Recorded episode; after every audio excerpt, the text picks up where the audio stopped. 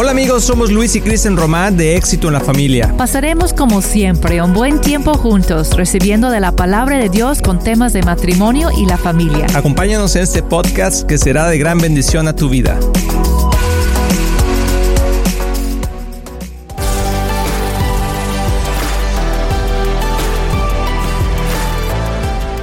De Éxito en la Familia, bienvenidos a este tu programa. Estamos muy contentos de que estés aquí con nosotros. Somos Luis y Kristen Román y hoy estamos muy emocionados porque vamos a ver un tema muy muy importante. Pero primero que nada, amor, ¿cómo estás? Muy bien, gracias a Dios, súper contente de estar aquí de nuevo. Qué bendición, ¿verdad? Poder compartir este tiempo juntos. Así es, amigos, y yo creo que hemos estado caminando con ustedes y es primera vez que nos sintonizas, puedes también sintonizarte ahí a través de nuestros medios sociales, pero queremos animarte a que puedas ver éxito en la familia como una herramienta para poder crecer dentro de tu familia y tu matrimonio. Y hoy vamos a estar bien hablando sobre un tema muy, muy importante que se llama venciendo el espíritu de control. ¿Qué cosa más importante? Porque el espíritu de control es algo que está sucediendo hoy continuamente en los matrimonios. Bueno, desde siempre, ¿verdad? Ha estado ahí porque ahorita vamos a hablar que muchas veces el problema con el espíritu de control es que la raíz es una raíz espiritual, por eso estamos hablando de un espíritu de control. Pensamos que el control es nada más que yo tengo control o no tengo control, pero realmente hay un espíritu detrás de eso. Es cierto, y es importante entender que hay dos tipos de control. Cuando hablamos del control, podemos usarlo a la manera positiva de decir el autocontrol o la autodominio, dominio propio, como dice la Biblia en Gálatas 5, cuando habla del fruto del Espíritu. Entonces, tener control sobre uno mismo, sobre ti mismo, es algo muy positivo y viene del Espíritu Santo. Pero querer tener control sobre otra persona, no viene del Espíritu Santo. Mm. Eso ya es un espíritu demoníaco y eso es lo que estamos hablando hoy. Yo estoy pensando ahorita que puede ser, es diferente a tener autoridad sobre alguien. La autoridad es diferente porque eh, ¿cómo se ve un espíritu de control sobre una persona? Bueno, se ve diferente. Yo he visto en las mujeres que en los hombres. Es un deseo de imponer tu voluntad sobre otra persona. ¡Tilín, tilín, tilín! Es un deseo de imponer tu voluntad sobre la otra persona. Exactamente. Y, y, se ve diferente, depende de la personalidad, pero normalmente los hombres, por ejemplo, cuando sienten que han perdido el control y quieren retomar el control, lo hacen a través del enojo. Así es. Y las mujeres normalmente lo hacen a través de la manipulación, es poquito más sutil, mm. pero el espíritu es el mismo y viene de la inseguridad. Mm. Cuando alguien siente que, ay, ya como que ya no, no, no, no tengo mi voluntad, ¿no? O mi voluntad no se va a hacer en esta situación, entonces tengo que imponerme, tengo que lograr esa voluntad. Mm. Entonces va luego saliendo y eso viene de inseguridad. Sí, y bueno, hay algo que siempre hemos, eh, si tú eres cristiano, conoces de la palabra de Dios, si no lo conoces mucho, has escuchado posiblemente que dicen, mujeres sométanse a sus maridos. Y eso es algo que a la mayoría de la gente dice, oye, espérame, eso de someterse no me gusta. Y más con toda la situación ah, hoy en día de la libertad de de, la mujer y de que somos iguales y todo eso, que claro que somos iguales. Dios nos hizo hombre y mujer iguales. Y quiero dar un versículo porque ese normalmente está en Efesios 5, ah, 21, eh, que, bueno, 22, donde dice que mujeres sométanse a sus maridos. Pero hay un versículo anterior que a veces no le hacemos mucho caso y que dice sométanse unos a otros. Y eso es yo creo que la clave para poder tener de veras un matrimonio sano, porque muchas veces cuando no nos sometemos el uno al otro, pero delante de Cristo, entonces va a haber una lucha por el control. Sí. Y ahí es donde empiezan los problemas. Es un tema delicado porque las mujeres han sufrido cuando hay abuso de, de ese concepto. ¿no? Y, hay mucho abuso por el mismo del espíritu de control. Entonces, eh, por ejemplo, el hombre dice, tú tienes que someterte y quiere imponer eh, eh, su, voluntad. Su, voluntad. y su control. Y ya se pierde el concepto bíblico de la sumisión, porque el concepto bíblico de la sumisión, pues Cristo es nuestro ejemplo. Y no hay ningún abuso involucrado. Tenemos el Padre y el Hijo, ¿no? Y, Cristo en Filipenses 2, si quieres un buen ejemplo de cómo se ve la sumisión bíblica, es cuando Cristo se somete al Padre. Él decide, viene de su voluntad. Mm. En la, la, sumisión es algo que uno otorga. que decide ser, no es algo que se obliga de la otra persona, Cuando eso pasa, se convierte en abuso. Qué interesante. Yo creo que tenemos que aprender y sobre todo en el cuerpo de Cristo hemos malinterpretado eso y muchas veces se comenta el que hay que someterse y es que tú te tienes que someter. Oiga, pastor, pero es que mi marido me pega, mi, mi marido me abusa, mi marido... No, usted sométase y verá que Dios lo va a cambiar. Bueno, hay que tener mucho cuidado con eso. Son líneas muy delgadas, pero Dios está hablando principalmente aquí de poder tener un corazón de voluntad, de poderte darte a uno al otro. ¿no? Es como darse el uno al otro. Cuando estás casado, Dios está diciendo que los dos sometan su voluntad a mí. Es lo que Dios está diciendo. Y cuando, ¿cómo opera? Vamos a hablar un poquito de cómo opera eso, porque ya en el matrimonio, en el día a día, ¿sí? Es que vamos a ir para aquí, vamos a ir para allá, no, vamos a ir para acá, es que comemos aquí, no, vamos a comer allá, y, y empieza una rivalidad. ¿Cómo podríamos, amor, eh, yo voy a hablar por mi parte, pero como mujer, darle lugar a tu marido sin que te sientas subyugada, subyugada y oprimida, pero sí dando honor y respeto. Sí, pues es una buena pregunta y es una, un tema muy, muy A ver, hermana Kristen, por favor. Porque sé que hay muchas situaciones, pero uh, para empezar a entender que someternos es una oportunidad de ser más como Cristo. ¡Tilín, tilín, tilín! Excelente respuesta, qué bárbara, amor. Entonces ¿no? no es algo negativo, no, no se no debemos imaginar eso y ponerlo en el mismo cuadro de la esclavitud, no de ponernos abajo y que alguien nos pise, porque eso no está, no está bien y no está en la Biblia. ¿no? Es, es una oportunidad de humillarnos y decidir que la opinión de otra persona tienen más valor o igual valor por lo menos de lo que yo pienso, ¿no? Entonces yo decido en ese momento, puedo dar mi opinión y decir, bueno, yo siento que debemos hacer esto o el otro, pero cuando ya no hay un acuerdo en las cosas prácticas, es, tiene sentido común que alguien tiene que tomar la decisión, alguien tiene que ceder, si no, todo el tiempo va a haber crisis. no puede haber un monstruo de dos cabezas. Porque somos diferentes. Exactamente. Entonces yo siento que Dios puso eso para, para lo práctico, es mucho más práctico en, el, en función que alguien toma la, la, última palabra, pero no tiene que ver con identidad y valor. Y eso es donde hay confusión, mm. tanto en los hombres y en las mujeres. Los hombres que exigen la sumisión, están diciendo que yo valgo más, mi palabra vale más. No, mis ideas son más importantes que las tuyas y eso no es cierto. En Cristo todos tenemos el mismo valor, no importa hombre o mujer, ¿no? Y, tenemos la misma inteligencia de tomar decisiones, pero por cosas prácticas, por necesidad, en algún momento alguien tiene que decidir, bueno, vamos para allá, ¿no? Y, bueno, yo creo que también es importante eh, entender que el hombre porque es bíblico. O sea, la palabra de Dios en Efesios 5 está diciendo, o sea, la mujer sométase a su marido, así como el marido, ¿verdad? Se somete a Cristo. Sí. ¿sí? Y, cuida de, su esposa como cuida a la iglesia. Y yo creo que si el marido hiciera esa parte de cuidar a su esposa y dice, y lavarla con la palabra, o sea, podemos nosotros sonar a nuestra esposa con la palabra, palabras de amor, palabras de aliento, palabras de afirmación, de levantarla, de todo eso es muy importante, porque luego usamos la palabra para destruir a nuestra esposa y ahí es donde la, esposa empieza a tener una resistencia. Pero si nosotros tenemos el concepto bíblico de que somos responsables delante de Dios, ok, la mujer puede decir, ok, yo voy, a, yo voy a someterme en esta decisión a ti porque tú eres la cabeza del hogar, pero tienes que tener, recordar que tú como hombre eres responsable delante de Dios de las decisiones que estás tomando y vas a tener que dar cuentas, no nada más por ti, sino por tu esposa y por tus hijos. Sí. Y eso es, eso es algo que a veces se nos olvida, que decimos, no, yo quiero tener la, la última palabra.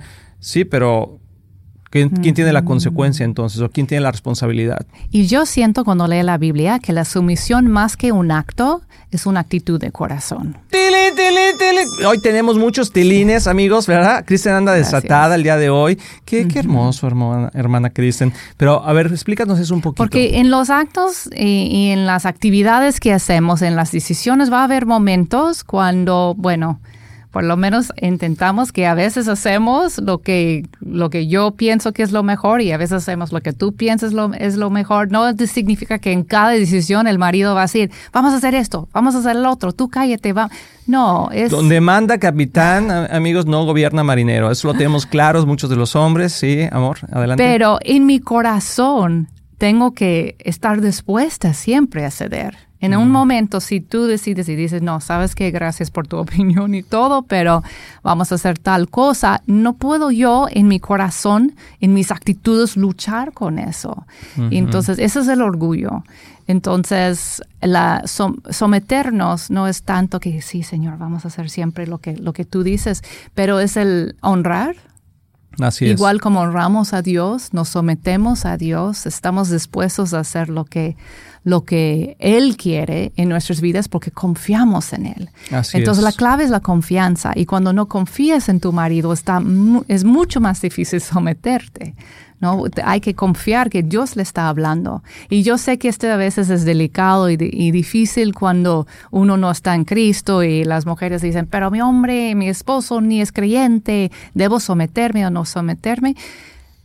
Yo, bueno, yo creo que la respuesta es sí, debes someterte en el concepto de respetarlo. Sí. Pero nunca, es mi opinión y creo que es bíblica, en el concepto de dejarte a oprimir y, y, abusar. O aceptar abuso. O aceptar abuso. Entonces, para eso ah, Dios ha puesto también autoridades que pueden protegernos, desde espirituales hasta legales. Entonces, hay un proceso para eso.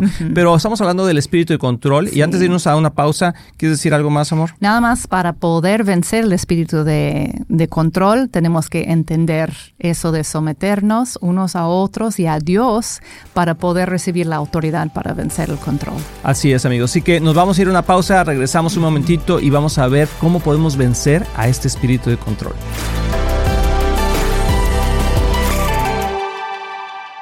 Hola, soy Kristen Román y me da muchísimo gusto poder estar aquí con ustedes y presentarles mi nuevo libro, Llaves del Reino, 21 días hacia la victoria.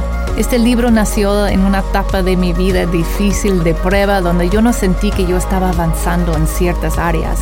Y Dios empezó a mostrarme unas llaves espirituales para poder avanzar y romper esas barreras. Y yo empecé a ver victoria en mi vida. Entonces escribí una guía de oración que tienen escrituras claves y declaraciones poderosas que pueden abrir esas puertas hacia la victoria en tu vida, igual como lo hice en la mía. Entonces acompáñeme en este reto de oración de 21 días usando las llaves del reino. Acompaña a Kristen Román en este reto de oración de 21 días. Visita éxitonlafamilia.com para obtener tu copia de Llaves del Reino.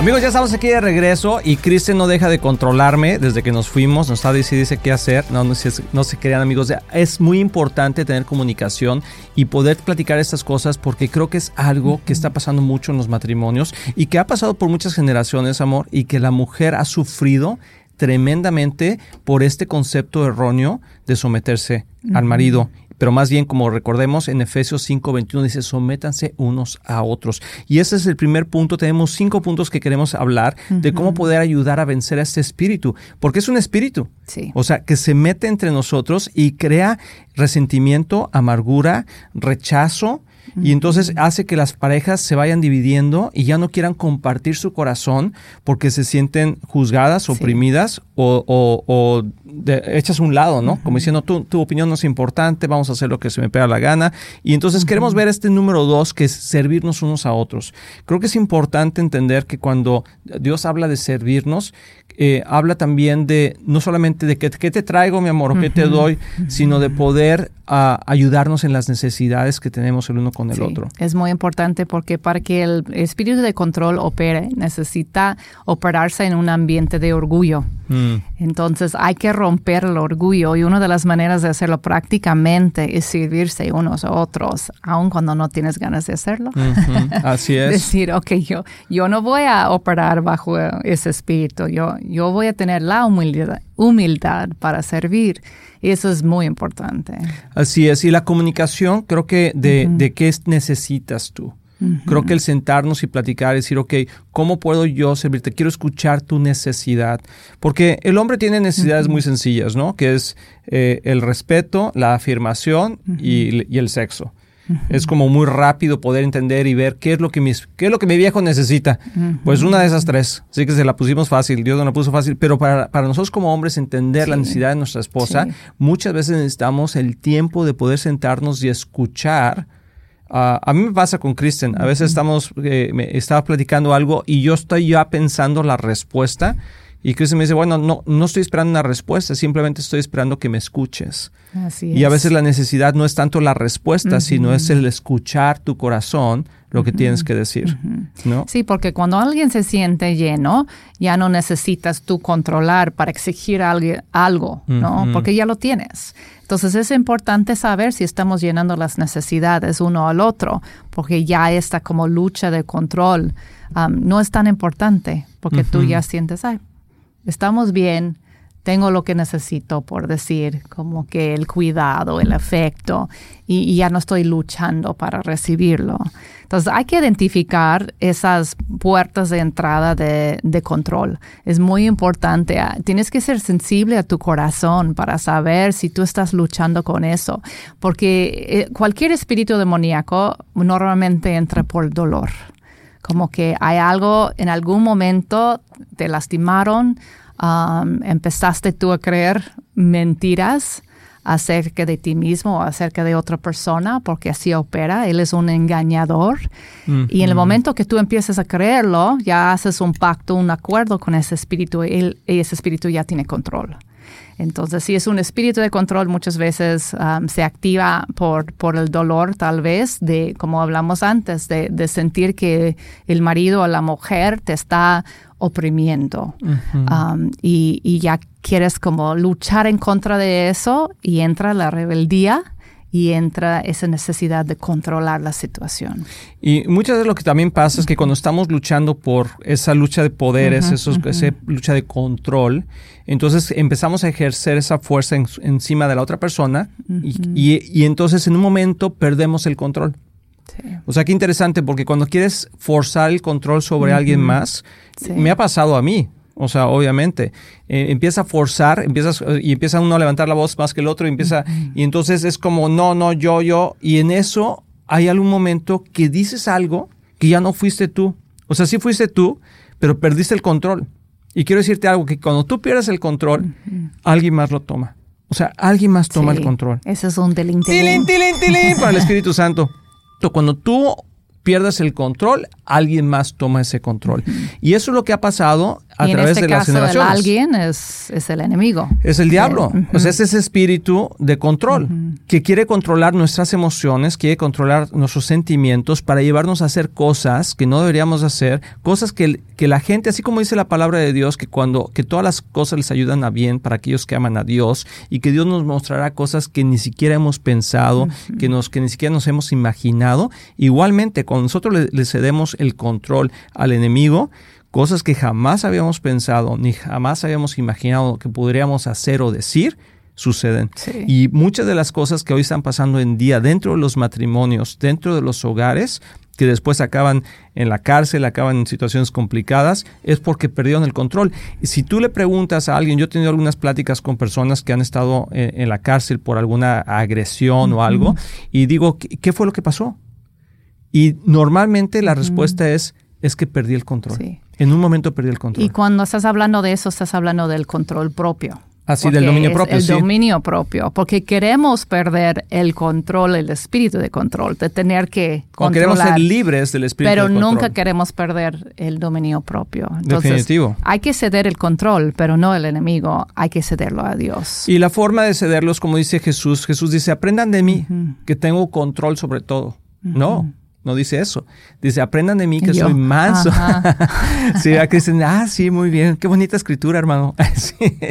No, o sea, estábamos ah, hablando. qué linda, Kristen. ¿Se fijan qué, qué sumisa, Kristen? Qué bárbaro. Pero eh, el espíritu de control eh, quiere decir que cuando nosotros perdemos ese espíritu de control, Dios, Dios lo puede tomar. O sea, si nosotros le cedemos a Dios, así como se lo podemos ceder, al diablo, ¿sí? Cuando nosotros le cedemos el, nuestro, nuestro espíritu a Dios, nuestro control a Dios, entonces Él lo toma y podemos actuar en humildad.